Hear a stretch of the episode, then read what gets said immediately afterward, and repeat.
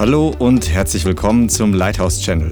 Schön, dass du eingeschaltet hast. Jetzt geht's los mit einer kraftvollen und inspirierenden Botschaft. Ich möchte mit euch heute über ein geniales Thema sprechen. Ich sage gleich, um was es geht. Aber es ist wichtig, glaube ich, dass, also ich habe den, den Vater sagen hören und den Heiligen Geist, dass er für dieses Jahr wirklich möchte, dass sein Leib ihn lernt oder noch mehr zu lieben. Gott möchte, dass wir als Leib Christi, als Gemeinde, aber auch Gemeinden, als der, der, der ganze Leib, dass wir ihn noch mehr lieben lernen. Und jetzt möchte ich gleich mal vorausschicken, ganz am Anfang der Predigt, das ist jetzt nicht eine Du musst noch mehr lieben Predigt, sondern es ist ein Geheimnis dahinter. Aber der Gott der Dreieinigkeit möchte, dass sein Volk ihn noch mehr liebt.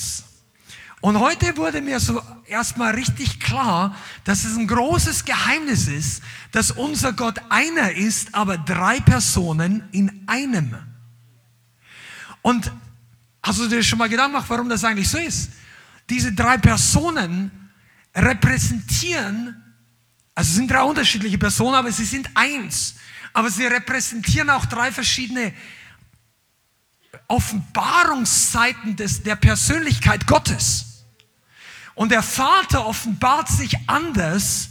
Also der, als der Sohn kam, hat er den Vater komplett offenbart. Aber der Sohn hat in der Dreieinigkeit eine andere Funktion und auch manchmal eine andere Manifestation als der Vater. Und der Heilige Geist wieder etwas anderes und doch sind sie eins und keiner ist gegen den anderen, keiner ist ähm, eifersüchtig. Da gab es mal eine Diskussion unter Leitern, wo ich da vor vielen Jahren mal dabei war, wo dann aufkam, jemand hat mich gefragt, hat jemand anders gesagt, ja, sollen wir denn zum Heiligen Geist beten? Und da kam die Diskussion auf, ist das okay oder nicht oder ja oder nein. Aber mir ist dann irgendwann aufgefallen, weißt du, die Dreieinigkeit Gottes hat kein Konkurrenzproblem. Der Vater ist nicht sauer, wenn du zum Heiligen Geist betest. Aber normalerweise bittest du den Heiligen Geist, dir zu helfen. Er ist der Helfer. Heiliger Geist, hilf mir, den Vater zu verstehen. Hilf mir, Jesus zu sehen. Hilf mir, das Wort zu erkennen. Hilf mir, Jesus nachzufolgen. Er ist der Helfer. Wenn du schon den mächtigsten aller Helfer hast, dann rede doch mal mit ihm, wo er dir helfen kann. Und nicht, dass Gott das nicht weiß. Gott hat kein Informationsproblem. Aber wir haben oft ein Herzensproblem. Unsere Herzen sind manchmal zu träge. Und träge hat schon Jesus gesagt. Im besten Moment fast der Geschichte, also kurz danach, als er auferstanden ist. Du müsstest dir eigentlich denken, das wäre das wär Weihnachten, Ostern und Lottogewinn sechs zusammen für die Jünger. Also nicht, dass ich jetzt an all dieses Zeug da irgendwie religiös glaube und all diese Bräuche, obwohl es gut ist, dem Herrn zu gedenken, wann er geboren, wann er auferstanden ist, kein Thema. Aber weißt du was? Als die, der Tag der Freude, Jesus stand unter ihnen lebendig und trotzdem haben sie gezweifelt. Und dann manche. Und am Anfang sogar alle, weil sie gedacht haben, sie sehen einen Geist, bis er ein Stück Fisch gegessen hat. Sagen, ja, Geist ist kein Fisch. Und dann kickt die Logik wieder ein, sagen, ja, Echt? Ja, stimmt. Geister essen kein Fisch. Oh, Jesus! Halleluja, der Herr hat echt Humor. Und auf jeden Fall sagt er zu ihnen, ja, ihr, ihr Schwerfälligen oder langsam zu glauben an alles, was die Propheten und das Alte Testament über den Christus gesagt hat. Wusstet ihr nicht, dass der Christus leiden muss und diesen jenes, um in die Herrlichkeit einzugehen? Und weißt du, das ist ein Punkt, wo wir manchmal lernen müssen, Gott möchte, dass wir rufen zu ihm, damit unsere Schwerfälligkeit überwunden wird. Damit unsere Trägheit des Herzens überwunden wird. Das hat jetzt nicht in erster Linie was mit Lautstärke zu tun, obwohl manchmal kann es sehr helfen, wenn du ein bisschen aus der Flüster- und aus der Redelautstärke rauskommst. So, so wie, bei, bei uns hier in Frankfurt manchmal vielleicht bist du nicht in der Großstadt oder so.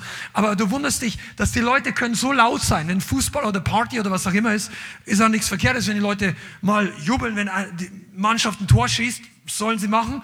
Aber weißt du, in der U-Bahn sitzen alle wie eingeschüchtert da. Wenn da einer nur was zu laut sagt. 50 Leute und keiner darf einen Ton machen. Das, das ist komisch. Lach doch mal fünf Minuten. Da gibt es ein Video, da ist einer das Lachen anfängt in der U-Bahn. Kennt ihr das? Und am Ende lacht das ganze Abteil. Weißt du was? Das, das ist beinahe was Göttliches. Ich sage jetzt nicht, dass es Evangelium ist, aber Lachen, Freude hat nicht der Teufel erfunden. Der Teufel hat es pervertiert, dass er die Leute dazu bringt, sich an Sachen zu freuen, die ihnen schaden oder Sünde oder Perversion, was auch immer. Aber Freude ist eine Frucht des Geistes. Come on, Jesus. Ich wollte eigentlich zur Predigt zurückkommen. Mein Leib, sagte Jesus, ist dazu berufen, ihn noch mehr zu lieben. Ihn. Und da stellt sich jetzt ganz mal am Anfang die Frage, es ist offensichtlich, dass die Bibel davon redet, dass unsere Liebe ausgedrückt wird zum Vater und zu Jesus. Und er hat die Stelle gesagt, wer, wer mich liebt, hält meine Gebote. Oder wer mich liebt, der ist bei mir. Mein, mein Jünger, wo ich bin, wird auch mein Jünger sein. Und das heißt jetzt nicht, weißt du, heutzutage kann man sich alles Mögliche rein interpretieren, die Bibel, aber damals hieß das einfach ganz konkret. Wenn der in der Stadt A ist, dann ist der Jünger auch in der Stadt A. Und nicht da oder zu Hause oder hier. Dort, wo Jesus geht, gehen seine Jünger mit. Das hat ihn Preis gekostet. Und das heißt es eigentlich, wenn wir bei ihm sind, sind wir die, die ihn lieben. Wenn wir nahe dran sind. Und manchmal kostet es auch einen Preis. Amen. Und das Resultat der Liebe in uns für uns, also das Resultat ist die Liebe, die sich ausdrückt für unseren Gott.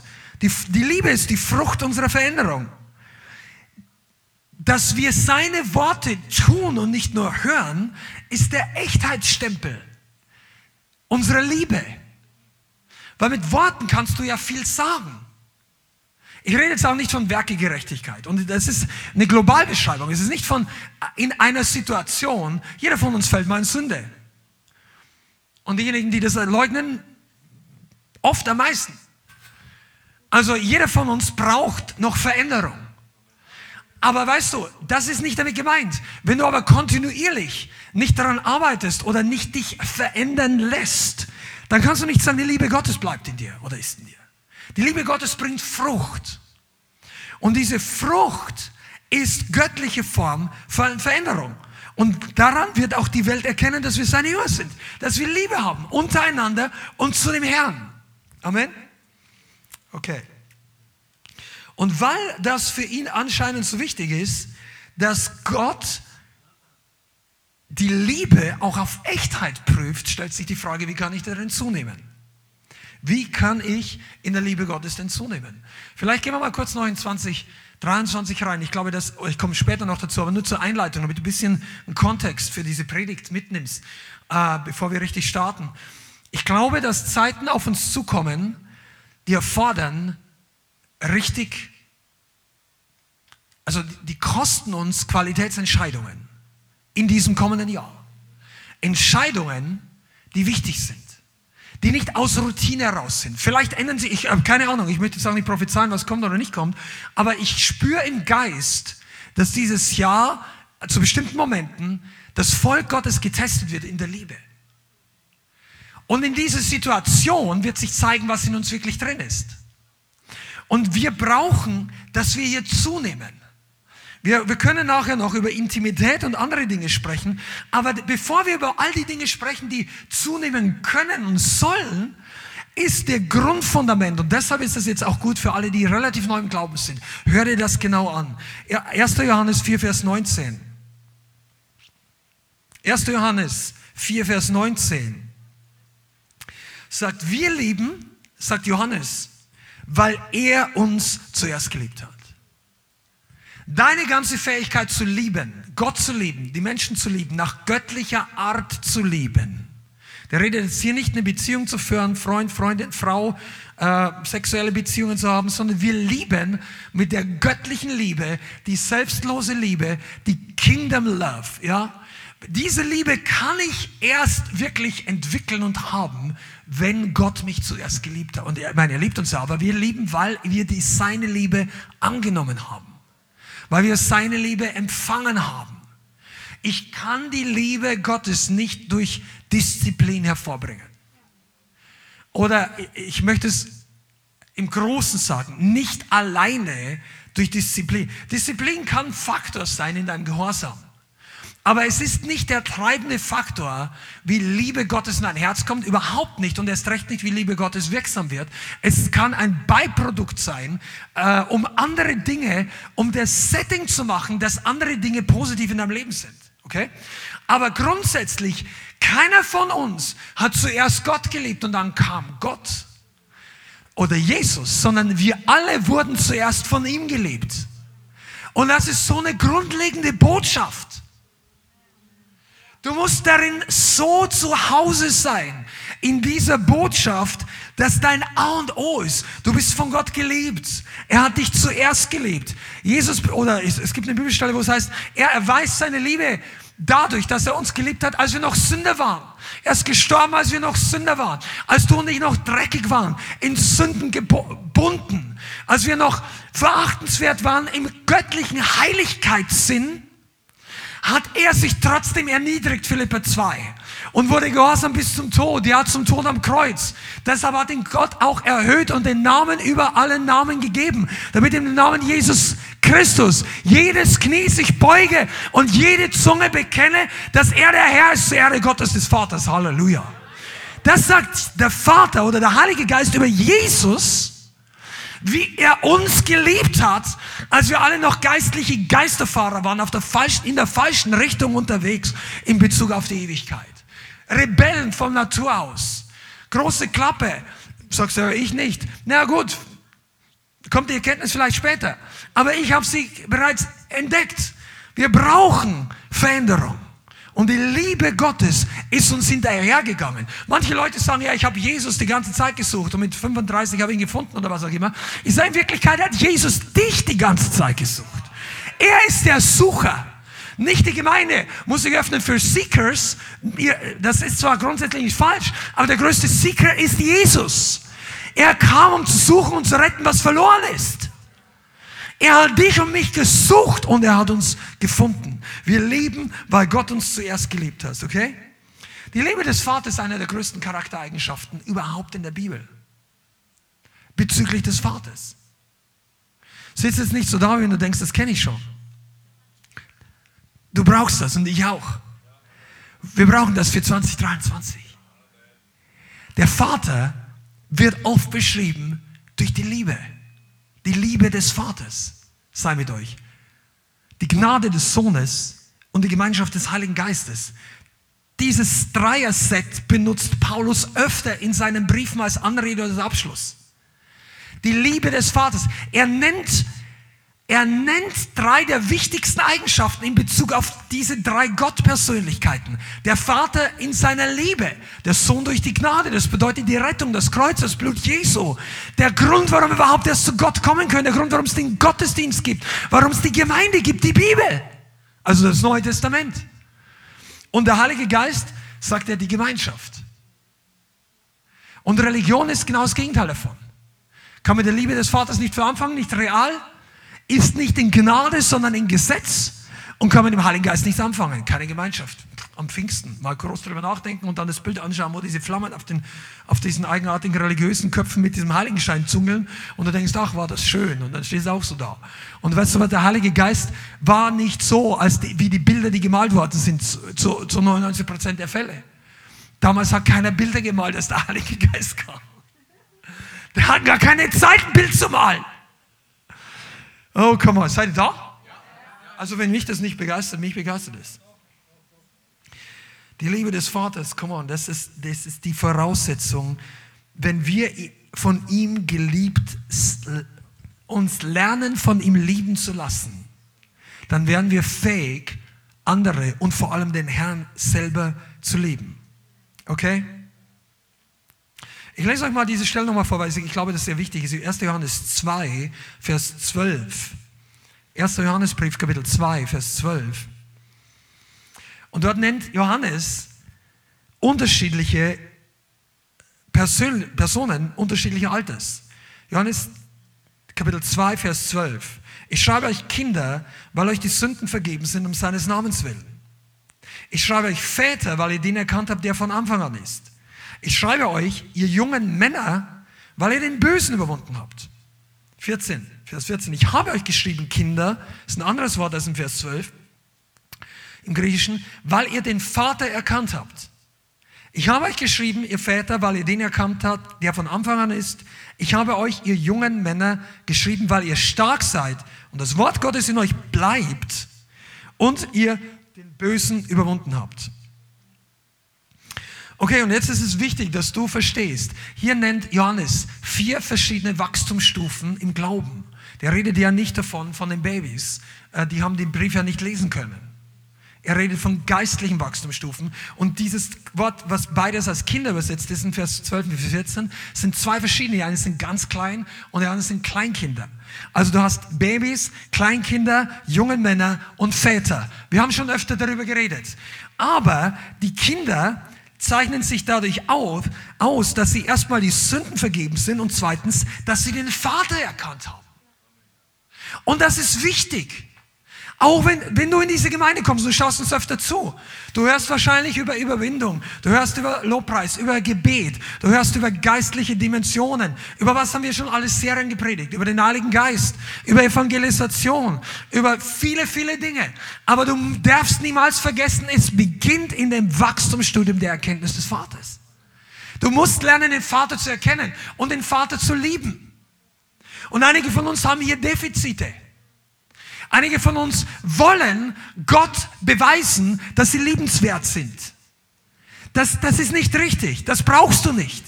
Er liebt dich vorher schon. Bevor du jemals was bewiesen, beweisen wolltest oder glaubst, etwas bewiesen zu haben. Gott hat dich vorher schon geliebt, sonst hättest du ihn überhaupt nicht erkannt. Wir werden gerichtet worden und nicht gerettet, wenn Gottes Liebe nicht so groß ist. Come on, Jesus. Und wir brauchen von dieser Liebe von dieser Liebe des Vaters. Nicht nur Wissen und Verständnis. Wir brauchen zunächst mal erstens eine göttliche Offenbarung. Du brauchst eine Offenbarung, was es bedeutet, dass der Vater dich liebt. Und nicht nur dich als guter Christ, als Nachfolger, als Leithaus-Teammitglied, als Online, jemand, der sagt, jawohl, ich bin Christ, die Bibel sagt, Amen. Nein, du, du, du brauchst eine Offenbarung. Was bedeutet es, dich Robert, Jenny, was auch immer, Joanna, die, dich persönlich liebt der Vater. Was liebt er denn an dir?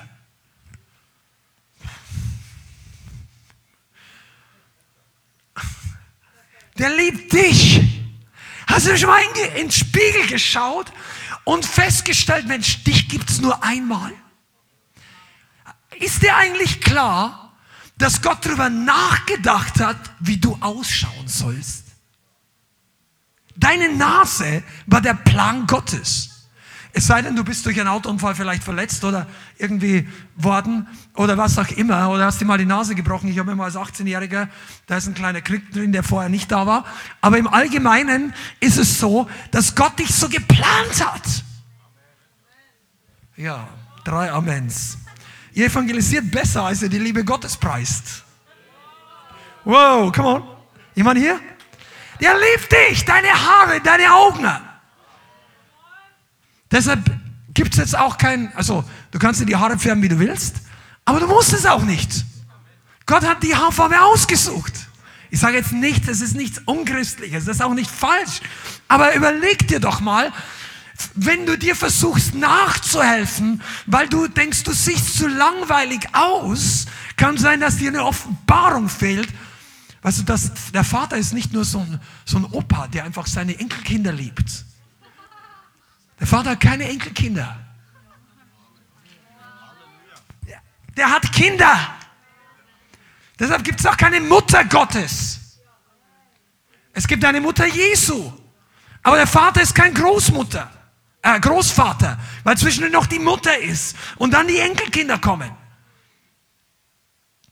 Ja, das muss man mal sagen. Wir, wir respektieren und schätzen Maria definitiv. Sie war ein Vorbild im Glauben und in vielen Dingen, nicht in allem. Es gibt auch Stellen, wo du sagst, hm, okay, aber es gibt trotzdem ganz viele positive Dinge über sie. Wunderbar. Aber niemals hat irgendein Apostel gesagt, schnitz dir ein Stück Holz, das aussieht wie Maria. Und das muss man auch mal sagen. Ja, ich verehre die nur. Verehr sie. Verehr Jesus. Du machst nichts falsch mit Jesus. Jesus ist immer richtig. Beim Rest kannst du auch in die Irre laufen. Und wenn du es noch deutlicher wissen willst, dann schalt mal eine andere Predigt an. Heute bleibe ich jetzt beim Thema. Pass mal auf, Götzen sind nicht der Wille Gottes. Menschen, die Gott lieben, bauen sich keine Götzen. Und sie rechtfertigen Götzendienst nicht. Amen. Männer und Frauen, die Gott lieben, denken überhaupt erst nicht drüber nach. Darf ich mich hinkriegen? Darf ich nicht? Ist das jetzt Götzendienst oder ist das Verehrung? Du denkst nicht drüber nach. Wenn ich mit Jesus beschäftigt bin, interessiert mich kein Holzklotz. Mich interessiert es nicht. Ich beug mich auch nicht vom Ferrari. Auch wenn er kein Götze ist. Weil wenn du unten reparierst oder ein bisschen sauber machst, dann kniest dich vielleicht mal hin. Wir haben nichts gegen Ferraris. Weil die Leute mich da attackiert haben, ich etwas gegen schnelle Autos. Mal Gegenbeispiel. Die Bianca und ich waren vor ein paar Jahren in Österreich. Wir mögen ja Österreich. Und da sind wir irgendwie mal, ich glaube, es war vom Stubaital ins Ötztal gefahren, über einen Berg, also nicht durchs Inntal.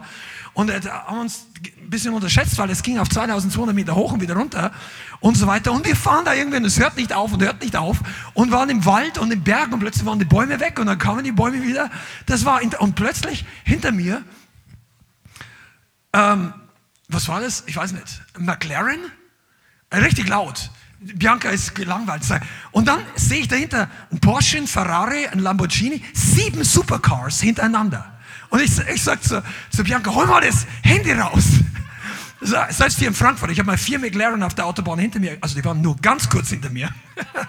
Aber sowas habe ich noch nie gesehen. Und dann dachte ich, und was ist, gut, wenn denen das Spaß macht, sollen sie. Das einzige Problem ist, wenn das Ding Götze wird.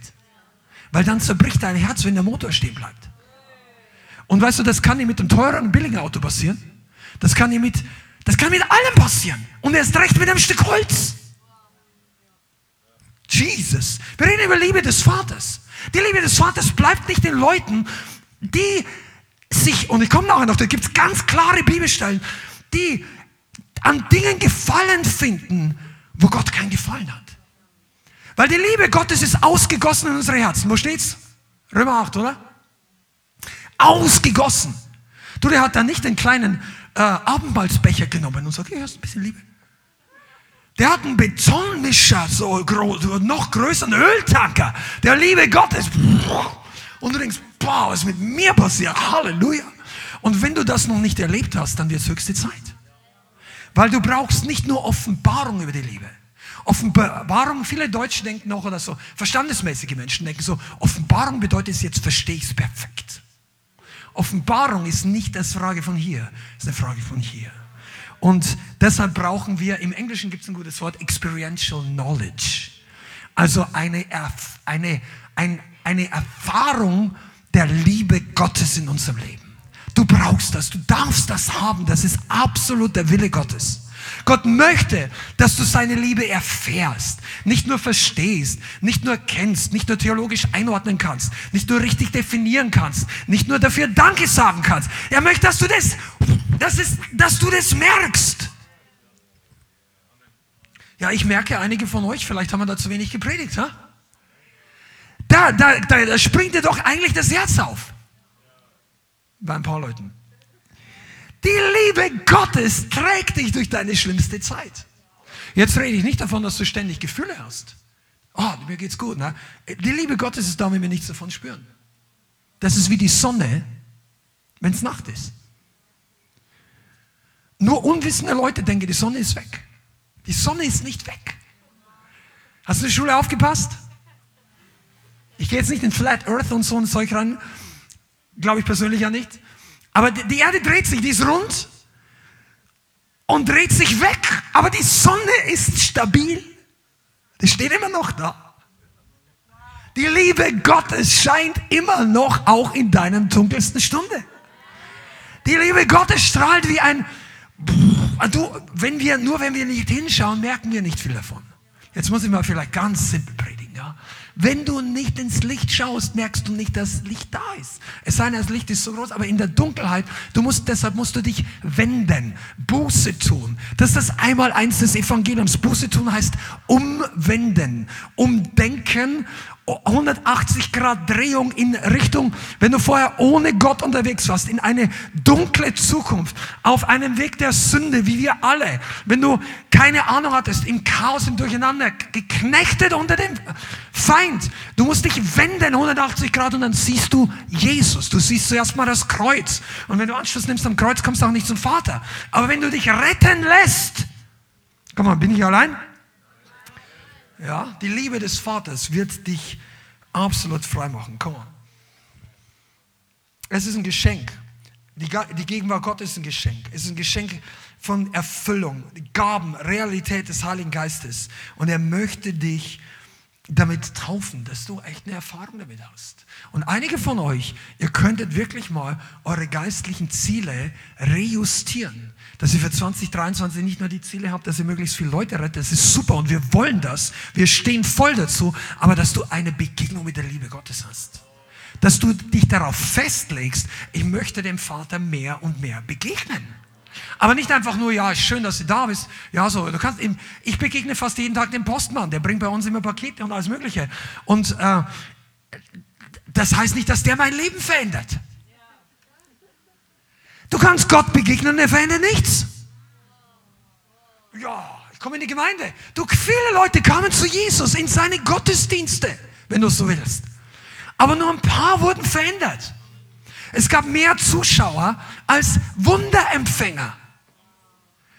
Die blutflüssige Frau, die hatte eine große Not, die durfte da eigentlich gar nicht sein, wo sie letztendlich war, um vom Herrn ihr Wunder zu empfangen. Und gab, da gab es viele Kommentare.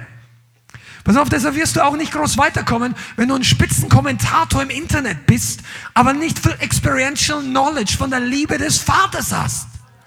Oder dann erklärst, das nicht der Heilige Geist, das nicht der Heilige Geist. Was Leute alles erklären, was alles nicht ist. Und wenn du ihr Leben anschaust, oder sie fragen, sagen, das sei Dämonenaustreibung gibt es ja nicht mehr und so weiter. Und dann sagen, ja, erklär mir mal, wieso die Frau vorher so gebunden war, crazy von der Sprücke springen wollte und jetzt frei, lächelnd, dass selbst weltliche Leute sagen, das ist gut, ist mir egal, ist nicht vom Herrn. Das ist religiös, Pharisäertum. Ja? Aber wenn du mit der Liebe des Vaters erfüllt worden bist, dann stellst du solche Fragen nicht. Du sagst, Heiliger Geist, zieh mich zum Vater. Einige von euch, müsst das hören. Ich habe mich selber gefragt über die Predigtthema. Wir, wir brauchen das. Weil die Liebe nicht nur etwas zum Spüren ist, wir kommen um ganz andere Punkte heute auch noch, aber weißt du, die Liebe, wir brauchen das. Du kannst nicht lieben, wenn du vorher nicht geliebt bist. Also jeder Mensch ist geliebt und da muss man jetzt auch unterscheiden. Aber nicht jeder erfährt oder empfängt die Liebe Gottes. Nicht in jedem Menschen wohnt die Liebe Gottes. Erstmal musst du Christ werden, dich bekehren, von neuem geboren, dass die Liebe bleibend in dir wohnen kann. Jeder Mensch erfährt Gnade, sonst wäre die ganze Welt schon ausgerottet. Jeder Mensch, über jede, die Bibel sagt es, Jesus sagt es, er, Gott der Vater ist gut, der lässt es regnen über Gerechte und über Ungerechte. Also er gießt aus. Regen ist Gnade. Das versteht unsere heutige Generation nicht mehr. Früher war der Regen der Wasserhahn der Versorgung über dem ganzen Land. Wenn es aufgehört hat zu regnen, sind die Leute verhungert über lange Zeit. Und ja, das Wasser kommt von dem Wasserwerk. Was interessiert mich das Wetter? Du warte mal drei Jahre, dann wird das Wasser teuer aus den Wasserwerken. Oder was auch immer. Wir, wir, seid ihr nicht so, das sollten wir aus Corona plus folgende Jahre gelernt haben, dass du nicht mehr so sicher sein kannst, dass alles bleibt, wie es immer war. Und deshalb ist es wichtig, dass wir gegründet sind, wo? In der Liebe des Vaters. Okay, ich gehe ein bisschen weiter. Vorhin haben wir gelesen, 1. Johannes 2, Vers 12 bis 14. Hast du es mitgelesen? Und jetzt lesen wir Vers 15. 1. Johannes 2, Vers 15. Das steht genau danach, als er von der Liebe des Vaters redet. Und jetzt sagt er, liebt nicht die Welt, noch was in der Welt ist. Wenn jemand die Welt liebt, ist die Liebe des Vaters nicht in ihm. Denn alles, was in der Welt ist, ist die Begierde oder die Lust des Fleisches, die Lust der Augen und der Hochmut des Lebens. Das ist nicht vom Vater, sondern von der Welt. Die Welt vergeht und ihre Begierde und, oder ihre Lust, je nach Übersetzung. Wer aber den Willen Gottes tut, bleibt in Ewigkeit. Und pass mal auf, ist das nicht erstaunlich? Weil du findest im Leib Christi viel unterschiedliche Lehre oder Verständnis über die Liebe Gottes. Ja, Gott liebt doch alle Menschen. Ja, er liebt mich auch, wenn ich sündige. Tut er. Sündige trotzdem nicht. Die Liebe Gottes bewahrt dich nicht vor negativen Konsequenzen, wenn du sündigst. Aber die Liebe Gottes schafft einen Ausweg, wenn wir nicht mehr sündigen wollen. Bist du da? Das ist total wichtig. Weil manche, äh, Gott liebt mich. Ja, sag mal, wie oft hast du jetzt schon geschlafen mit der Frau? Ja, ist nicht gut, ich weiß schon, aber Gott liebt mich trotzdem. Ja, aber das ist nicht dein Problem, die Liebe Gottes. Gott liebt all die Leute, die eines Tages in die gerechte Ewigkeit ohne ihn schicken muss. Die verurteilt werden aufgrund ihrer Taten, aufgrund ihrer Werke, wie es die Bibel sagt. Die werden alle von Gott geliebt. Aber das nützt ihnen in diesem Moment nichts mehr. Warum? Weil sie die Liebe Gottes zu ihren Lebzeiten nicht aufgenommen haben. Oder manche haben sie aufgenommen, aber sie sind nicht in ihr geblieben. Und das ist eine Wahrheit, die sollte Furcht Gottes in unserem Herzen hervorbringen. Das heißt, du kannst gerettet werden, du kannst die Liebe Gottes empfangen, du kannst wachsen, aber irgendwann in deinem Leben Dinge tun, und ich rede nicht von ein, zwei, drei, sondern eine Wegänderung einschlagen, die in eine komplett andere Richtung führt und über längere Zeit in Folge von vielen Dingen einen Lebensstil entwickeln, dass die Liebe des Vaters, die, wie sie heißt, nicht mehr in dir ist. Und das verstehen manche Leute nicht. Wieso sagt Jesus in Offenbarung Kapitel 2? Ich habe, du, du, du hast die Apostel unterschieden, die es nicht sind. Und du hast mühsam und ausharren. Und deine letzten Werke sind mehr als die ersten und so weiter. Zur Gemeinde in Ephesus. Das war die größte Gemeinde der damaligen Zeit. Die hatte Zehntausende von Leute. Da war Revival. Das war das Zentrum. In Ephesus war der größte Götzentempel der Welt damals. Also das Gebäude. Der, der Tempel der Diana, glaube ich, hieß sie. Das war unfassbar, das galt als antikes Weltwunder. In dieser Stadt hat Gott die größte Gemeinde gegründet.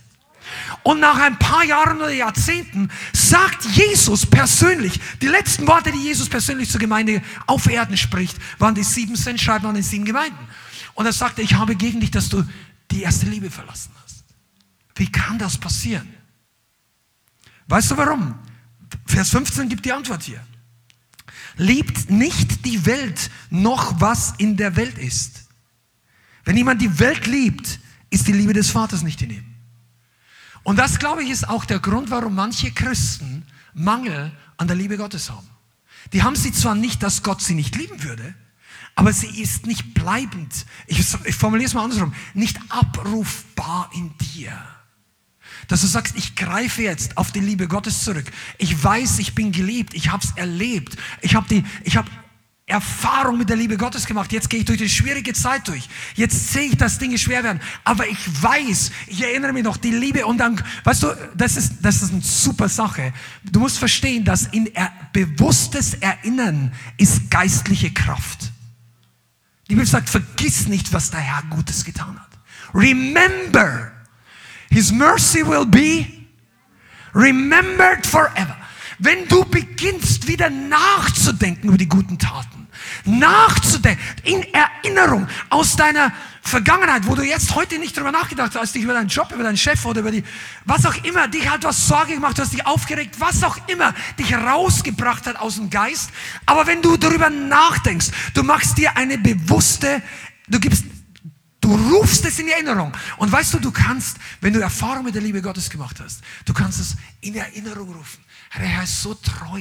Der hat, mich, der hat mich hier berührt. Ich kann mich heute noch erinnern. Ich bin schon über 30 Jahre wiedergeboren. Aber ich kann mich heute noch erinnern. Und ich bin, ich sage, ich bin aus religiösen Kontext katholischen Glauben zu Jesus gekommen und war da ein, zwei Jahre Christ. Und ich hatte am Anfang meine Probleme loszukommen von all diesen religiösen Werken, diese ein, zwei, drei Jahre am Anfang und vor allem, ich hatte das nicht verstanden. Ich dachte, ich muss mich noch mehr anstrengen und ich hatte auch keine gute Vaterbeziehung mit meinem natürlichen Vater vor meiner Bekehrung.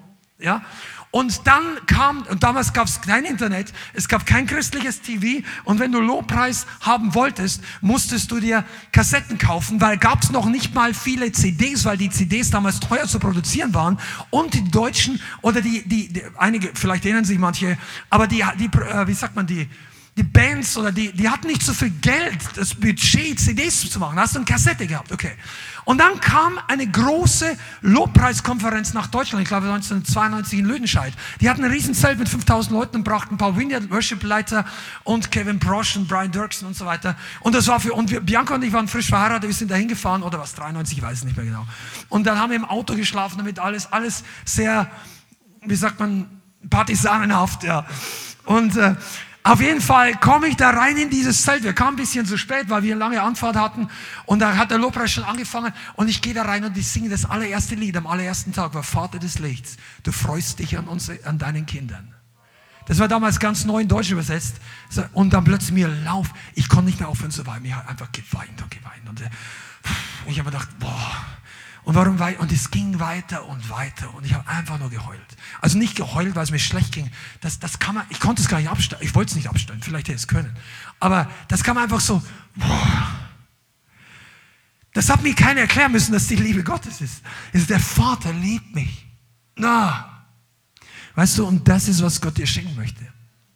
Einige von euch, ihr bemüht euch so hart, wenn ihr hier vorkommt, Gebet zu empfangen. Ich will, dass der mich segnet. Sag, hey, chill, empfang ein bisschen, empfang viel. Der Vater ist hier. Der möchte dich berühren. Weil es kommen Zeiten auf uns zu, die nicht einfach sind. Und wir brauchen in diesen Zeiten die Liebe des Vaters. Du brauchst eine Erfahrung in deinem Leben, dass er dich rausgeholt hat. Und du kommst, und dann bist du immer noch halb kaputt, in Anführungszeichen, bei Jesus, mit deinem natürlichen Leben meine ich, ja. Oder mit, mit, vielleicht hast du Schulden, vielleicht hast du viel gesündigt und jetzt ist ein Chaos bei anderen Leuten, bei dir, was auch immer. Und, und wir denken, wir können nicht richtig so zu Gott kommen. Daher möchte ich taufen, hineintauchen in die Liebe Gottes. Er möchte das. Ich, ich, ich, ich weiß nicht, warum ich das heute so oft sagen muss, aber das ist wirklich eine Wahrheit, die er uns lernen möchte. Er möchte, dass du dich ausstreckst dass du den Vater kennenlernst. Dein Vater ist nicht wie dein irdischer Vater. Dein Vater sagt nicht die gleichen Dinge, die deine Verwandten über dich gesagt haben. Der, der himmlische Vater. Aber die Bibel sagt eben, dass man die Liebe Gottes auch wieder verlieren kann, in dem Sinn, wenn wir die Welt lieben. Und das sollte bei uns Glocken läuten lassen, weil die Liebe Gottes wichtig ist. Die Liebe Gottes ist nicht die Ausrede, wenn ich gesündigt habe und ich möchte in die Gemeinde kommen und jetzt liebt mich Gott trotzdem. Du brauchst keine Ausrede, um zu Jesus zu kommen. Du brauchst ein ehrliches Herz. Aber wenn religiöse Leute kommen wollen und ihr Leben nicht ändern, sondern gefallen an der Sünde mehr als am Vater, dann wird es schwierig. Wenn deine Freude am Wochenende mehr kommt vom Samstagabend und vom Freitagabend, von Abhängen mit, mit Leuten oder in Clubs oder du möchtest die Netflix-Serie, die und jenes noch sehen und der Gottesdienst ist dein Pflichtprogramm, glaube nicht, dass du eine dauerhafte Erfahrung mit der Liebe Gottes hast. Warum? Weil du suchst etwas anderes und du weißt hier oben, du brauchst aber Jesus, um nicht zu brennen. Und das ist Religion.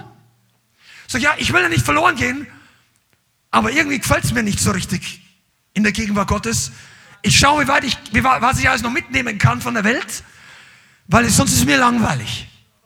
Du jemand, der eine echte Erfahrung mit Gott hat, ich wüsste, ich wüsste eigentlich, mir, mir ist ja langweilig, wie so, aber weißt du, das, das, das Trickreiche ist, dass der Teufel immer wieder neue Erfindungen bringt, dass es dir mit seinen Sachen nicht langweilig wird.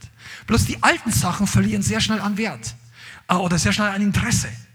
Und deshalb müssen wir unser Herz bewahren. Die Liebe des Vaters kannst du nicht behalten, wenn du, wenn ein Fuß, eine Hand oder ein Auge dich immer noch zur Welt zieht. Du wirst es, das ist jetzt nicht so, dass es Verdammnis ist. Das ist einfach nur die Konsequenz.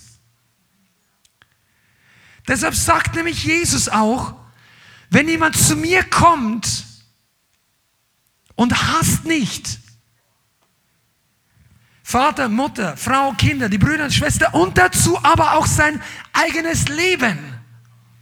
Was sagt er so kann? Sagen wir zum Nachbarn, er hat gesagt kann. er nicht mein Jünger sein. Und wer nicht sein Kreuz trägt und mir nachkommt, kann nicht mein Jünger sein. Er sagt nicht, ich will die Leute nicht. Er sagt nicht, du brauchst gar nicht erst kommen, wenn du nicht deinen Vater und deine Mutter hast. Das sagt Jesus nicht. Er sagt nur, es wird nicht funktionieren. Es geht nicht. Es ist unkompatibel. Weißt du warum? Weil die Liebe des Vaters wird nicht mehr bleiben. Aber wir brauchen die Liebe Gottes, um alles andere tun zu können, die unsere Bestimmung sind. Alles andere erfüllen zu können, um in deine Berufung zu kommen, um gehorsam zu sein, vom kleinsten bis zur Lebensberufung. Du brauchst dieses Fundament der Liebe. Aber wenn du andere Dinge liebst,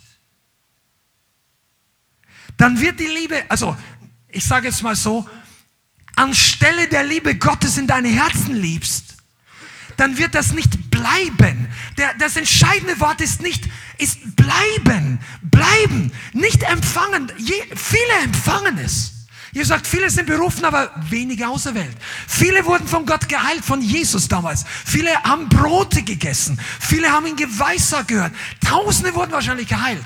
Aber nicht viele waren dann an seiner Kreuzigung noch da oder vorher. Die Liebe Gottes war nicht bleibend in ihnen, weil ihnen andere Dinge wichtiger waren. Und deshalb ist es ein ganz wichtiger Punkt. Der Feind wird Überstunden machen, wenn man sowas sagen könnte, über bildhaft, um dich abzulenken und dich zu füllen mit Dinge, die anstelle der Liebe Gottes in deinem Herzen sind. Und deshalb fühlen sich manche Leute nicht geliebt, weil sie es empfangen haben oder hätten, weil die Bibel sagt, die Liebe Gottes wurde ausgegossen in unsere Herzen. Dazu musst du nicht erst auf die Bibelschule gehen und zehn Jahre Christ sein. Das mit deiner Neugeburt passiert. Aber diese Initialfüllung kann sein, dass die geistlich nicht viel nützt, wenn die Welt dich mehr und mehr füllt. Amen. Come on, jetzt soll ich's. Okay. Ich habe das schon mal eine ganze Predigt drüber gehalten, aber ich möchte es heute mal kurz erwähnen, für alle, die uns noch nicht so häufig gesehen haben. Gott plus X ist nicht deine Berufung. Und was ich damit meine, ich habe die ganze Predigt, kannst du auf unserem YouTube-Channel finden, dass viele Leute nehmen Gott dazu, anstelle, dass sie Gott anstelle der Dinge nehmen. Und die New Age haben kein Problem mit Jesus übrigens. Die packen ihn auch mit rein, neben Buddha, neben Krishna, neben Shiva und was weiß ich, alle Mutter Erde und die kosmische Energie und so alles und verschiedene Formen. Haben wir damals auch ein interessantes Gespräch mit dem Bahai-Torwächter äh, in Haifa gehabt. Das war, war ein Deutscher, überraschend. Also, und dann haben wir uns unterhalten und er hat uns erklärt, dass er eigentlich auch christlich ist, aber eben auch alles andere glaubt und so weiter. Aber ich will jetzt da nicht drauf eingehen. Weißt du, New Age-Leute haben kein Problem, wenn du Jesus plus also nehmen Jesus dazu. Aber Gott sagt, ich bin der Weg, die Wahrheit und das Leben. Niemand kommt zum Vater außer durch mich. Sagt Jesus, Johannes 14, Vers 6. Und die Gemeinde braucht Jesus statt der Dinge der Welt und nicht Jesus plus die Dinge der Welt. Bist du da da? Kannst, du, kannst du da von Herzen Amen sagen? Du brauchst nicht Jesus plus sondern Jesus statt. Und damit meine ich jetzt nicht, du sollst kein Haus besitzen oder kein Auto und du sollst nicht heiraten. Darum geht's nicht. Aber es gibt nur einen Thron, einen Platz in deinem Herzen, der Gott gehört. Und manchmal denken wir, ja, Jesus ist der Erste. Aber wir leben, als ob er der Dritte oder der Fünfte ist. Und das ist ein großer Unterschied. Ob ich Jesus plus, wir, wir alle sagen, ja, Jesus Nummer eins, Nummer eins, Nummer eins, gab es damals das Kinderlied, oder? Aber es ist eine Sache, in der Kinderstunde das Lied zu singen. Und eine andere Sache ist, wenn du 13, 14, 15 bist und dann läuft so eine junge Lady oder ein junger Mann bei dir her und du musst dich entscheiden, ob Jesus jetzt wirklich die Nummer eins ist, weil der Boy hier ist nicht begeistert, dass du diese Lieder gesungen hast und da musst du eine Qualitätsentscheidungen treffen und denkst du, ah, und dann möchtest du nicht der Buhmann sein vom Rest der Klasse. Und ob du jetzt 13 bist oder 33 oder 83, die Entscheidung ist immer die gleiche. Der Teufel bringt dir Alternativen und er setzt dich unter Druck, wenn du nicht ihm gehorchst. Come on. Der Feind macht Druck, wenn du ihm widersprichst. Ja, was soll das heißen, du willst mir nicht dienen? Wirst du wirklich raus? Ja, boah, lass mal, wart mal morgen ab. Morgen kommt das Ding zurück. Und einige von euch werden dann eingeschüchtert. So, oh, nicht so laut beten. Nicht, nicht, so, nicht so heftig kämpfen. Was uns, pass mal, oh, Schanda. Okay, da waren wir schon durch. Ich habe noch ein ganzes Kapitel, das überspringe ich jetzt. Ich möchte dich aber, für die, die jetzt studieren wollten und diese Sache nachsehen, lest dir mal Hebräer Kapitel 11 durch. Das ist ein ganz wichtiges Kapitel. Hebräer Kapitel 11 ist das Kapitel des Glaubens. Das sollte jeder, du, du solltest über Hebräer 11 begeistert sein. Also wenn nicht, dann musst du noch ein paar Mal lesen. Das sind die Helden des Glaubens. Da, ist, da, ist, da sind ganz, ganz viele Leute drin, von Abraham über Mose und in Noah. Da steht eine Frau drin, die Prostituierte war. Rahab, neben Mose, neben Daniel, eine Prostituierte. Sag nicht, du kannst nichts für Jesus tun. Amen. Wir leben nämlich im Glauben und durch Glauben. Und hier möchte ich mal, auch das ist ein bisschen Grundlagen für die einen und für die anderen, äh, kennst du es. Aber Liebe ist keine Frage der Gefühle. Sowohl beim Empfangen als auch beim Geben. Oh, doch so viele? Amen oder OW? Pass auf, Liebe ist eine Frage, eine auch unter anderem des Wandelns im Glauben. Du sollst Gottes Liebe empfangen, du darfst es, du darfst dafür glauben, du solltest dich danach ausstrecken. Aber Liebe, wir lieben ihn mehr als vorher, mehr als 2022 im Glauben. Durch die aktive Haltung des Glaubens, durch Vertrauen. Unsere Liebe zeigt sich zum Beispiel schon darin, dass du in Situationen kommst, wo du nicht weißt, wie es ausgeht, wo du dich nicht gut fühlst, wo du unter Druck kommst, wo du dich nicht verstanden fühlst von den Leuten, wo du erwartest, die sollten dich jetzt verstehen. Und dann klopft sofort der Anstoß an deine Tür und sagt, hast du das gesehen? Ha, ha, schau dir das an. Und du denkst, und dann hast du diesen Bruchteil einer Sekunde, dich zu entscheiden, redest du jetzt mit dem Anstoß oder schaust du weiter auf Jesus? Und, dann, und wenn du dann denkst, du hast recht, der hätte mich anders behandeln sollen. Pack, hat der Anstoß sich angesaugt an deine Seele. So wie ein Saugknopf. Und dann geht das Ding nicht mehr weg so schnell. Und du denkst, hey, plötzlich, wieso, wie, wieso merkt er nicht, wie schlecht es mir heute geht?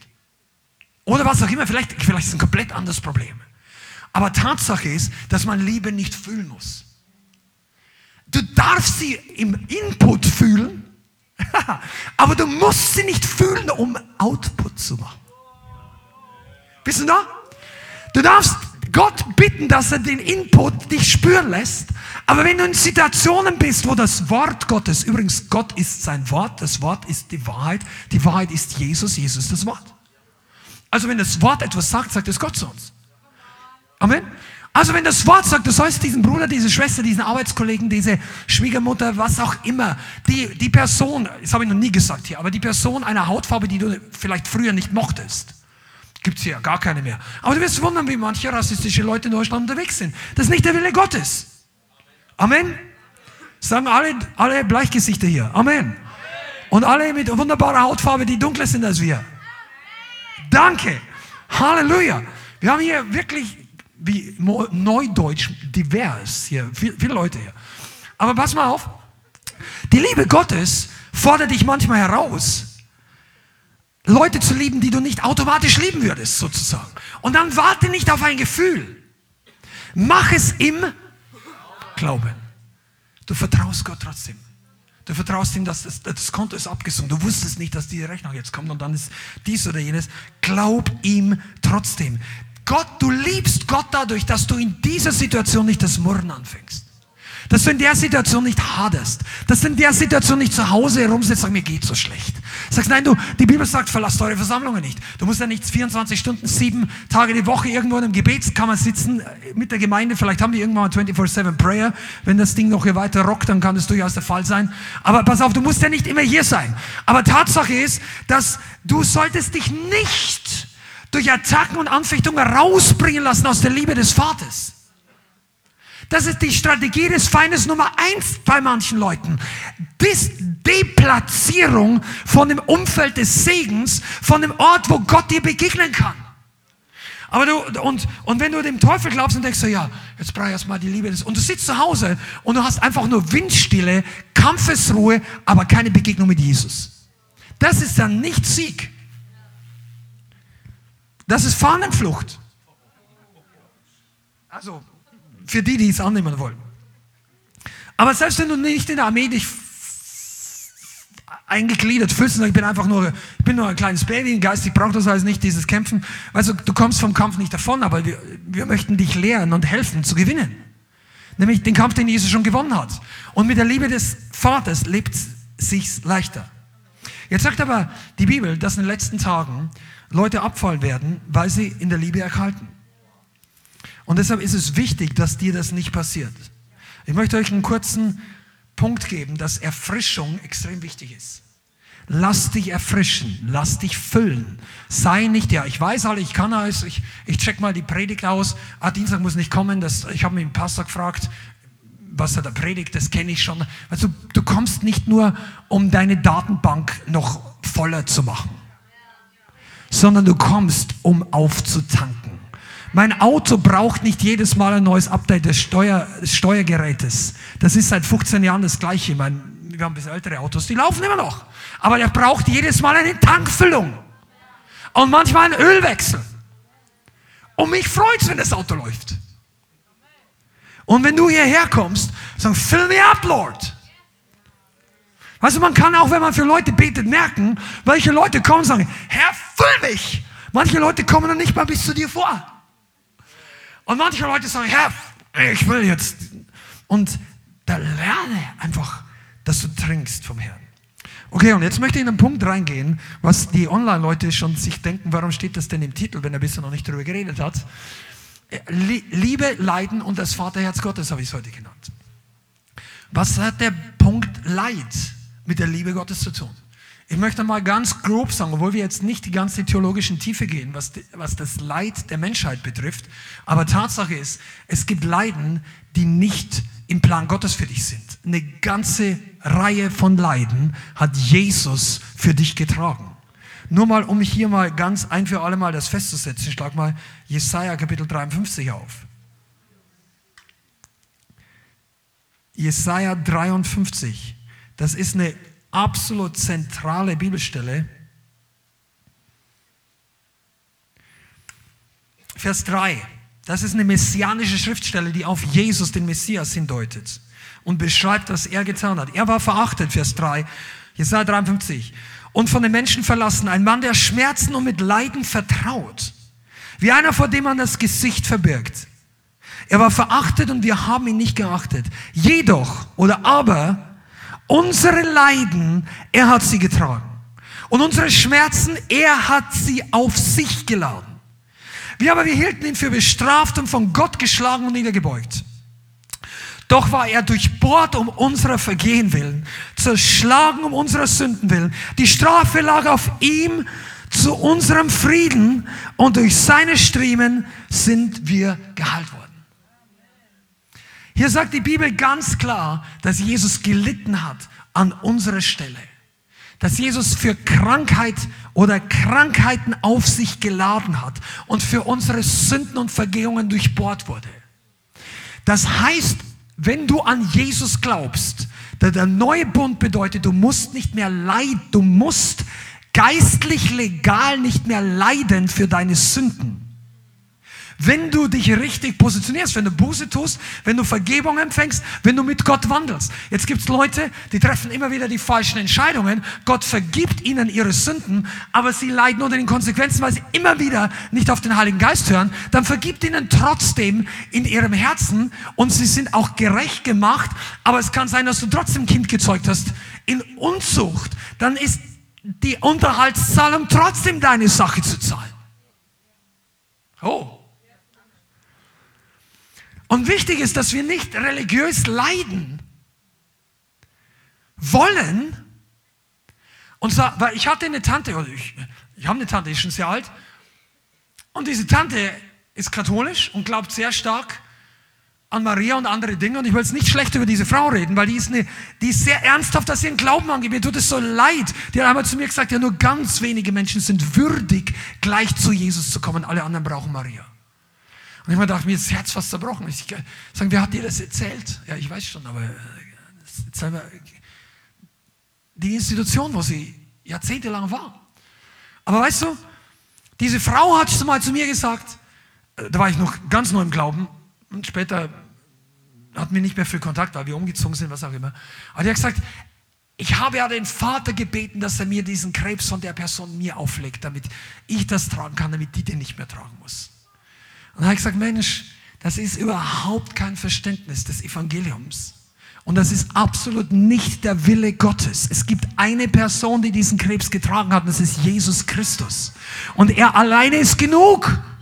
Und wenn du das weißt, lass dir weder vom Teufel noch von Menschen noch von einer Theologie einreden, dass du leiden musst, dass du Krankheiten erleiden musst, um heiliger zu werden. Du wirst nicht heiliger, je kranker du bist, sondern du wirst heilig durch das Blut Jesu. Und das Blut Jesu hat nicht nur für deine Sünden bezahlt, sondern eben auch für die Krankheiten. Er wurde, das Kreuz hat für alles bezahlt. Das ist nicht heilig und nicht gottgefällig, wenn wir auf Knien an, und uns abrackern wie die Heiden in Lhasa, in Tibet, 50 Kilometer auf Knien rutschen, um zum Heiligen Berg zu kommen. Du musst das weder nach Rom, noch nach dies, noch nach hier Frankfurt oder irgendwo anders sehen, auch nicht nach Jerusalem. Du solltest nach Jerusalem gehen, aber geh aufrechten Hauptes mit Freude. Wir gehen, kommen mit Freude in die Angesicht Gottes. Du, religiöses Leiden ist nicht das Leid, was Gott für uns hat. Und darunter fällt viele Sachen. Leide auch, denke auch nicht, je mehr du beim Fasten leidest, desto heiliger bist du. Faste im Glauben. Und das wird dir helfen und das wird auch Gebet Power freisetzen, wenn du es auf die richtige Art und Weise machst. Aber glaube nicht, Gott das beweisen zu müssen, dass deine Schmerzen zeigen, wie Gott du lebst. Das ist nicht für diese Art von Leid. Aber ich komme gleich noch auf eine Bibelstelle, dass es da eine Connection gibt. Aber wir brauchen erstmal die Liebe Gottes. Okay?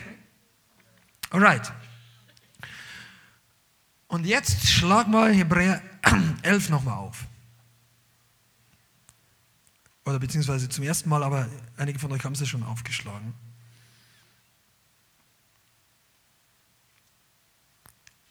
Hebräer Kapitel 11. Und da geht es über all die großen Helden, wie, wie ich vorhin erwähnt habe, über Isaac, Jakob, Josef, Mose, ah, eben Rahab taucht da mittendrin auf und so weiter. Und Vers 32, lasst uns hier mal ein paar Verse lesen. Da beginnt er in Timing und in der Geschichte schneller vorwärts zu gehen. Hier Vers 32, Hebräer Kapitel 11. Und was soll ich noch sagen? Die Zeit würde mir fehlen und mir heute auch. Und wenn ich erzählen wollte von Gideon, Barak, Simson, Jephthah, David, Samuel und die Propheten, die durch Glauben Königreiche bezwangen, Gerechtigkeit wirkten, Verheißungen erlangten, der Löwen Rachen verstopften, des Feuers Kraft auslöschten und des Schwertes Schärfe entgingen. Aus der Schwachheit Kraft gewannen, im Kampf stark wurden, der fremden Heere zurückkommen. Ist die ganze Aufzählung, alles, kannst alles für dich in Anspruch nehmen. Frauen erhielten ihre Toten durch Auferstehung wieder. Andere und, und so weiter. Und dann geht es weiter. Aber ich, bis hierher ganz kurz mal, ich komme gleich auf den Rest. Das sind alles die Heldentaten der Gläubigen. Daniel hat sich auch nicht gut gefühlt, als er als die Grube geöffnet wurde, wo die Löwen alle, also vielleicht hat er sich gut gefühlt, ich weiß es nicht, aber es kann sein, dass er im Glauben auch attackiert war. Es war zumindest kein Sonntagsspaziergang. Es ging um Leben und Tod. Aber er war bereit, in den Tod zu gehen und kam ins Leben. Die drei Jünglinge im Feuerofen, ein paar Jahre vorher. Gleiche, gleiche König, gleiche, äh, nicht gleich König, es war eine Generation vorher. Vorher war es Nebuchadnezzar, dann war es Darius. Aber gleiches Setting, das war in, die Verschleppten in Babylon. Und die drei Jünglinge, man, das sind Männer oder Nachfolger Gottes, vor denen wir drei Hütte ziehen könnten. Und auch vor allen anderen. Auch vor Josef und auch vor Elia. Natürlich sind das Helden, da gibt es überhaupt keine Diskussion und auch, weiß nicht, wer was anderes glaubt über uns. Aber die drei Jünglinge im Feuerofen, die haben nicht gesagt, ja, pass mal auf, das Feuer geht jetzt gleich aus und dann chillen wir hier wieder raus. Die haben gesagt, oh König, du sollst eins wissen, ob unser Gott uns errettet oder nicht, Klammer auf, aus deiner Hand und aus dem Feuer wird er uns retten, Klammer zu. Aber auch, die haben das so eingepackt, das ist ein interessanter Satz, aber der würde auch heißen, auch wenn uns nicht errettet, wir beugen uns vor deinen Götzen nicht. Punkt. Mehr haben wir auch eigentlich nicht zu sagen. Die ganze Nation hat gezittert vor einer Fingerbewegung von Nebukadnezar. Die drei stehen mit geradem Rückgrat vor ihm. Und, und das war die, ich weiß nicht, ob es jemals eine größere Konfrontation gab. Vielleicht Mose mit dem Pharao, vielleicht Elia und die Balspriester, aber ich meine, das war eine andere Sache.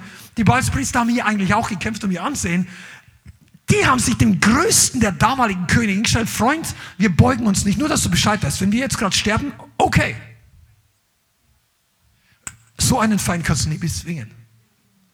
Der sagt, okay, bring mich um. Die Meinung werden wir drei jetzt hier nicht ändern. Und dann kam was kommen musste. Die Bibel sagt, seine Gesichtsfarbe verändert sich. Der, der bekam Blutdruck. Und dann sagt er, heizt den Ofen. Und dann kennt ihr die Geschichte. Die werfen den rein. Das war so heiß, dass selbst die Wach, das Wachpersonal noch verbrannt ist. Die fallen runter. Und interessanterweise haben die unten ein Loch eingebaut, dass die reinschauen können. Das waren Sadisten. Die wollten sehen, wie die verbrennen.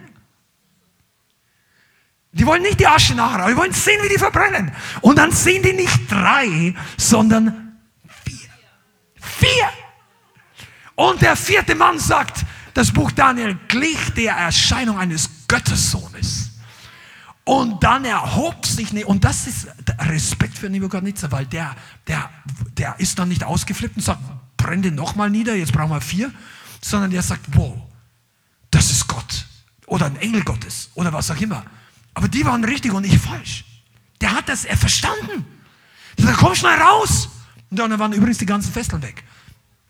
Da könnt ihr ganze Predigt über eine Stunde nur über die drei Verse. Was mal, einige von euch, ihr habt Angst, dass ihr ins Feuer fällt, weil ihr verbrennt. Aber Gott sagt, du verbrennst nicht. Was dort drin verbrennt, sind deine Fesseln. Deine Ketten. Wenn du durchs Feuer gehst, wird es dich nicht töten. Wenn du durchs Wasser gehst, wirst du nicht ertrinken. Das sind die Verheißungen Gottes.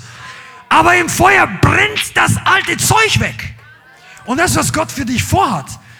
Die Liebe Gottes war bei denen. Weißt du, die, die haben Gott geliebt. Das war offensichtlich, dass die Gott geliebt haben. Sagen Nebukadnezar, brenn uns nieder. Wir lieben Jesus mehr. Also Gott, Yahweh. Aber weißt du, da ist, nicht, da ist, da ist Jesus erschienen. Also ich glaube, dass Jesus war. Nebukadnezar sagt, der ist Gottes Sohn. Der sagt nicht der allerhöchste Gott. Da kam Jesus persönlich. Weil, warum? Weißt du was? Weil die eine Liebe gehabt haben, wie vielleicht niemand in ihrer Generation. Vielleicht noch wie Daniel. Die haben die Liebe Gottes erlebt mitten im Feuer. Und jetzt möchte ich abschließen mit dem zweiten Teil des Verses 35 aus Hebräer 11. Das ist wichtig. Wir lesen nochmal 35. Frauen erhielten ihre Toten durch Auferstehung wieder. Und jetzt endet die ganze Aufzählung des Teiles A. Und hör genau zu. Und jetzt geht es weiter mit andere aber wurden gefoltert dass sie die Befreiung nicht annahmen, um eine bessere Auferstehung zu erlangen. Du kannst sagen, andere aber wurden ins Feuer offen geworfen. Wobei die haben es ja überlebt. Aber manche gingen durch Leid durch. Okay? Ah, äh, Vers 36. Andere wurden durch Verhöhnung und Geißelung versucht dazu, durch Fesseln und Gefängnis. Sie wurden gesteinigt, zersägt, starben den Tod durch das Schwert, gingen umher in Schafpelzen, in Ziegenfällen, Mangel, Leiden, bedrängt und geplagt. Und das sind auch eine Gruppe von Leuten, die Gott geliebt haben. Und ihre Liebe zu Gott hat sie was gekostet. Das hat sie auf der Erde etwas gekostet, während im Himmel eine riesige Belohnung gewartet hat. Und das ist etwas, was du nie vergessen darfst. Unsere Liebe zeigt sich, dass wir in wichtigen Entscheidungen die richtige Sache wählen, auch wenn es uns was kostet. Und das kann für dich bedeuten, dass du auf deine Karriere verzichtet, weil du einen Ruf Gottes hörst. Das kann für dich bedeuten, dass du in einer wichtigen Entscheidung, einer Beziehung oder einer Berufswahl oder Geld, was auch immer, etwas, äh, der Heilige Geist von dir möchte, was sich nicht so anfühlt, als ob es dein Wille, dein, dein Wunsch ist, Aber es ist der Wille Gottes und du spürst Frieden darüber. Und daraus entsteht was viel Größeres.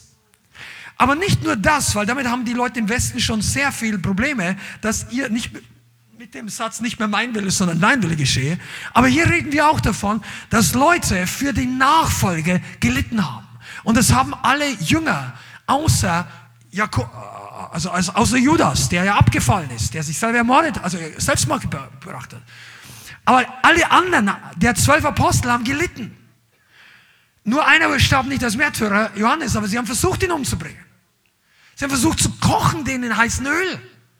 Jetzt sagen wir nicht, dass es einfach ist, wenn einer mit, mit dem Pfeil oder mit dem Schwert hingerichtet wird. All diese haben gelitten. Warum? Weil sie Jesus geliebt haben. Es gibt heutzutage, viele von euch wissen das nicht, aber ich möchte damit abschließen, wir leben in einer Generation. In unserer Generation sterben mehr Christen als Märtyrer als zu aller Zeit der Geschichte bis zu Nero und zur Kreuzigung Jesu zurück. Zahlenmäßig mehr Märtyrer. Und viele ist überhaupt nicht bekannt. Wenn du das nicht glaubst, dann studier einfach mal oder schau mal Open Doors Statistik und viele andere Dinge. Und wir glauben oft, dass wir durch schlimme Dinge durchgehen, wenn es uns total nass regnet und wir frieren auf dem Weg von der U-Bahn zur Gemeinde. Und natürlich ist das vielleicht auch ein Opfer für dich. Aber ehrlich gesagt mal, lass uns mal grow up. Es kann sein, dass die Zeiten anders kommen. Und dann brauchen wir die Liebe des Vaters. Weil Gesetz bringt dich nicht dazu, dass du sowas erleidest. Und du sagst, ja, die waren auch unter dem Gesetz. Ja, aber weißt du, die haben nicht gelebt aus Gesetzlichkeit. Sie haben Jahwe mit ganzem Herzen gelebt. Die Leute, die das gemacht haben. Jesaja sagt, die Tradition wäre zersägt worden. Also die Bibel sagt es nicht, aber die jüdische Tradition, deshalb bezieht es sich wahrscheinlich darauf. Und andere. Und du sagst, ja, das kann ich nicht. Du musst dir nicht vorstellen, wie es bei dir ist. Aber stell dir einfach mal vor, dass die Liebe Gottes, der Gehorsam, auch einen Preis kosten kann. Und weil du Jesus liebst, machst du jetzt keinen Kompromiss. Weil du Jesus liebst, drehst du dich jetzt nicht nach links, wenn der Heilige Geist sagt, schau da nicht hin, das musst du eigentlich gar nicht sehen. Und du kämpfst mit Pornografie. Oder du kämpfst mit Drogen. Und da drüben geht dein alter Drogendealer. Und der sieht dich mal Augenwinkel und sagt, hey, Brauchst du was? Und dann denkst du, ja, ich kann vielleicht evangelisieren. Nein, evangelisiere nicht. Warte, bis du frei bist, komplett. Zwei, drei Jahre, bis das Ding überwunden ist. Und dann kannst du vielleicht auch die Leute erreichen. In diesem Punkt geht Eigenschutz vor Fremdschutz. Ja? Bleib bei Jesus. Es gibt viel zu viele Christen, die sagen, ich liebe Jesus über alles. Aber ihre Taten zeigen das nicht korrekt Ko konkret. Und ich rede nicht davon, dass wir nicht mal, dass wir Vergebung brauchen. Wir alle straucheln. Immer wieder mal. Und wir brauchen die Vergebung einander und wir brauchen die Unterstützung. Aber es ist ganz, ganz wichtig für dieses kommende Jahr, dass wir A, in der Liebe, des, fasse ich nochmal zusammen mit diesen zwei, drei Sätzen, dass wir in der Liebe des Vaters wachsen, aber dass wir auch bereit sind, wenn es Unannehmlichkeit kostet, trotzdem in der Liebe zu bleiben. Vielleicht kommt ein Tag, ein Moment, wo es nicht einfach ist, dass du in die Gemeinde gehst. Vielleicht nicht in diesem Jahr. Vielleicht in drei, fünf oder zehn Jahren. Bist du dann auch da?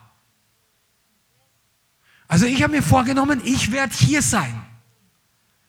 Ich kann es nicht versprechen, vielleicht ist der Herr auch, schickt uns woanders hin. In zehn Jahren. Und hier ist, also ich, wir, wir geben die Gemeinde jetzt nicht, wir haben keine Pläne, es abzugeben, aber ich sage, vielleicht reisen wir. Aber bist du da? In Zeiten der Krise können deine Geschwister auf dich bauen. Da kannst du mal drüber nachdenken. Halleluja. Ich möchte jetzt abschließen. Ich glaube, wir lassen zusammen aufstehen und noch beten. Aber ich glaube, dass für einige von uns, auch als Gemeinde vielleicht, dran ist, im Herzen nachzudenken und umzukehren, Buße zu tun, dass wir die Liebe des Vaters manchmal ignoriert haben Während Gott sagt, beschäftige dich mit mir. Du brauchst das. Und dann hatten wir emotionalen Mangel und haben aus dem Mangel heraus Fehler gemacht, andere Leute schlecht behandelt. Und ich glaube, es ist eine Zeit, wo der Herr uns diese Wochen, diese zwei, drei Monate gibt, dass wir hier auftanken. Und einigen von euch möchte ich wirklich raten, wir werden heute keine große Gebetszeit hier haben, aber dass ihr am Sonntag mal nach vorne kommt, wenn du merkst, das ist für dich auch. Dann lass einfach mal für dich beten. Sag, ich brauche eine Offenbarung und eine Erfahrung der Vaterliebe Gottes. Amen. Amen. Lass uns zusammen beten. Vater, ich danke dir, dass du das uns als Ermutigung, als Ermahnung, als, als, als, als Richtschnur gibst, dass wir uns ausstrecken dürfen und du uns noch mehr mit deiner Liebe, mit Gnade, mit Errettung erfüllen möchtest und dass die Errettung sichtbar wird.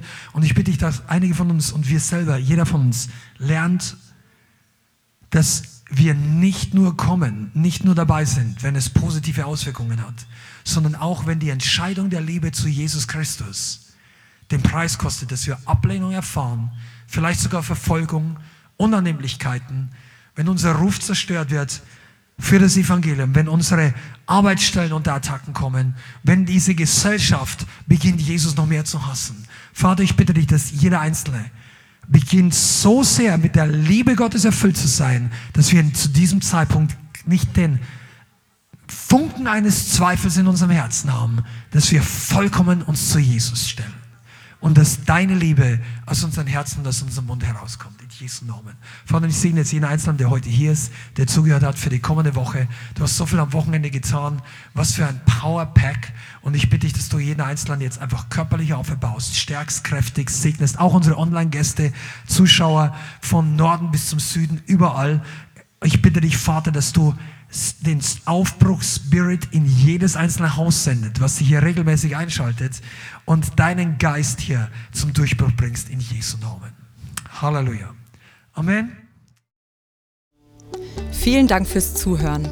Wir hoffen, die Botschaft hat dich inspiriert und weitergebracht. Diese und noch mehr Botschaften findest du auch als Livestream auf unserem YouTube-Channel, zusammen mit Live-Worship und vielen bewegenden Zeugnissen. Wir würden uns freuen, wenn du auch mal in unserem Gottesdienst vorbeischaust. Alle Infos dazu findest du auf unserer Webseite, auf Facebook oder Instagram. Links dazu findest du in der Beschreibung. Schreib uns gerne dein Zeugnis oder dein Gebetsanliegen unter info at lighthouse.center. Tschüss und bis zum nächsten Mal.